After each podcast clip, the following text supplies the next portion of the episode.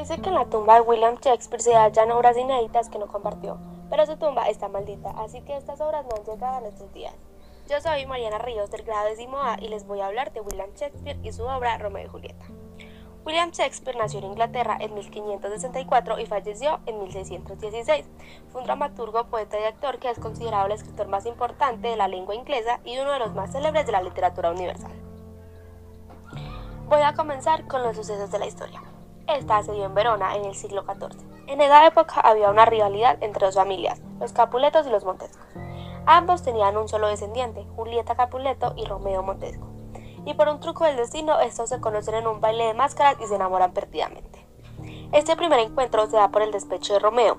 Por esto, él, su primo Benvolio y su amigo Mercurio deciden ir a la fiesta de máscaras de los Capuletos, la cual estaba destinada para que Julieta, la hija de los Capuletos, conociera al joven París que la pretendía como esposa. La pasión de Romeo y de Julieta desde el momento que se vieron fue tal que no importó las rivalidades del pasado. Romeo, perdidamente enamorado de Julieta, decide ir hasta el jardín de Julieta y declararle su amor, que era totalmente correspondidos. Ellos, encantados por el otro, se proponen casarse a escondidas. Al día siguiente se casan con el fray Lorenzo. Ese mismo día, Teobaldo, el primo amado de Julieta, reta a Romeo y a los Montescos a una batalla, la cual Romeo quería evitar a toda costa, pero su amigo Mercurio la acepta. Teobaldo, cegado del odio, mata a Mercurio, y Romeo, en busca de venganza, asesina a Teobaldo. Príncipe de Verona, entristecido por los hechos, decide exiliar a Romeo. Romeo, al enterarse de esta decisión, dice que prefiere la muerte antes de estar lejos de su amada. Por otro lado, los Capuletos, devastados por su pérdida, deciden no perder el tiempo y darle fecha al matrimonio del joven París y a Julieta. Julieta en busca del fray Lorenzo para que le ayude a evitar esta desgracia y el fray monta un veneno que en dos días vuelve a dar vida a quien lo tomó y le avisarían a Romeo que estaría en el pueblo vecino. Llegó el día del casamiento, pero los Capuletos se llevarían la sorpresa de que su hija Julieta estaría muerta y en vez de realizar nupcias realizarían un funeral. Benvolio, el primo de Romeo, sale de inmediato al pueblo vecino para avisarle de esa tragedia. Y Benvolio llega antes que el mensajero de Fray Lorenzo. Llegó el día del casamiento, pero los Capuletos se llevaron la sorpresa de que su hija Julieta estaba muerta, y en vez de realizar nupcias, realizarían un funeral. Benvolio, el primo de Romeo, sale de inmediato al pueblo vecino para avisarle de esa tragedia, y este llega antes que el mensajero del fray. Romeo, desesperado por la noticia, decide comprar un veneno y regresar a Verona. Al llegar al lugar donde estaba el cuerpo de Julieta, su amada, se encontró al joven París, quien ofendido por la hazaña de Romeo, lo reta un duelo del cual sale muerto. Romeo, al ver a su amada, le da un último beso y se toma el veneno. Al segundo de tomarse el veneno, Julieta despierta y ve muerto a su amado, y decide enterrarse la daga. Luego de encontrar esta escena, el fray Lorenzo confiesa todo y la rivalidad entre las familias termina. Y así se le da fin a esta historia. Por último, William Shakespeare se inspiró en sucesos de su propia vida para el libro Romeo y Julieta. Por ejemplo, en la forma en la que conoce Romeo a Julieta, William conoció a su esposa. Otra cosa es que para poder trabajar y mantener a su familia, le tocó salir de la ciudad y casi no podía verla. Y esto tiene una similitud de cuando encierran a Romeo y no puede ver a su amada. Se dice que en la tumba de William Shakespeare se hallan obras inéditas que no compartió, pero su tumba está maldita, así que estas obras no han llegado a nuestros días. Yo soy Mariana Ríos del grado décimo A y les voy a hablar de William Shakespeare y su obra Romeo y Julieta. William Shakespeare nació en Inglaterra en 1564 y falleció en 1616. Fue un dramaturgo, poeta y actor que es considerado el escritor más importante de la lengua inglesa y uno de los más célebres de la literatura universal.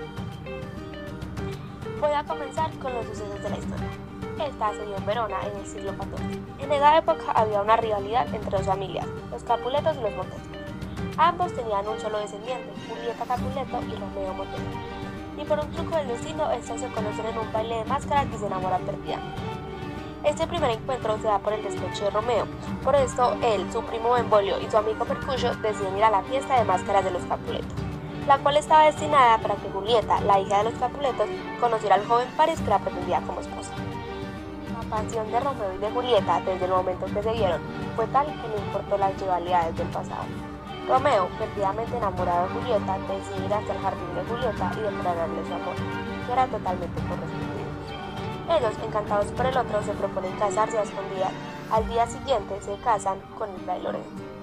Ese mismo día, Teobaldo, el primo amado de Julieta, reta a Romeo y a los Montescos a una batalla, la cual Romeo quería evitar a toda costa, pero su amigo Mercucio la acepta. Teobaldo, cegado del odio, mata a Mercucio, y Romeo, en busca de venganza, asesina a Teobaldo. Príncipe de Verona, entristecido por los hechos, decide exiliar a Romeo. Romeo, al enterarse de esta decisión, dice que prefiere la muerte antes de estar lejos de su amado. Por otro lado, los capuletos devastados por su pérdida deciden no perder el tiempo y darle fecha al matrimonio del joven Paris y a Julieta. Julieta, en busca del fray Lorenzo para que le ayude a evitar esta desgracia, y el fray monta un veneno que en dos días vuelve a dar vida a quien lo tomó, y le avisarían a Romeo que estaría en el pueblo vecino. Llegó el día del casamiento, pero los capuletos se llevarían la sorpresa de que su hija Julieta estaría muerta, y en vez de realizar nupcias, realizarían un funeral. Benvolio, el primo de Romeo, sale de inmediato al pueblo vecino para avisarle de esa tragedia. Y Benvolio llega antes que el mensajero de Lorenzo. Llegó el día del casamiento, pero los capuletos se llevaron la sorpresa de que su hija Julieta estaba muerta, y en vez de realizar nupcias, realizarían un funeral. Benvolio, el primo de Romeo, sale de inmediato al pueblo vecino para avisarle de esa tragedia, y este llega antes que el mensajero del fray. Romeo, desesperado por la noticia, decide comprar un veneno y regresar a Verona. Al llegar al lugar donde estaba el cuerpo de Julieta, su amada, se encontró al joven París, quien ofendido por la hazaña de Romeo, lo reta a un duelo del cual sale muerto. Romeo, al ver a su amada, le da un último beso y se toma el veneno. Al segundo de tomarse el veneno, Julieta despierta y ve muerto a su amado, y decide enterrarse la daga. Luego de encontrar esta escena, el fray Lorenzo confiesa todo y la rivalidad entre las familias termina. Y así se le da fin a esta historia. Por último, William Shakespeare se inspiró en sucesos de su propia vida para el libro Romeo y Julieta.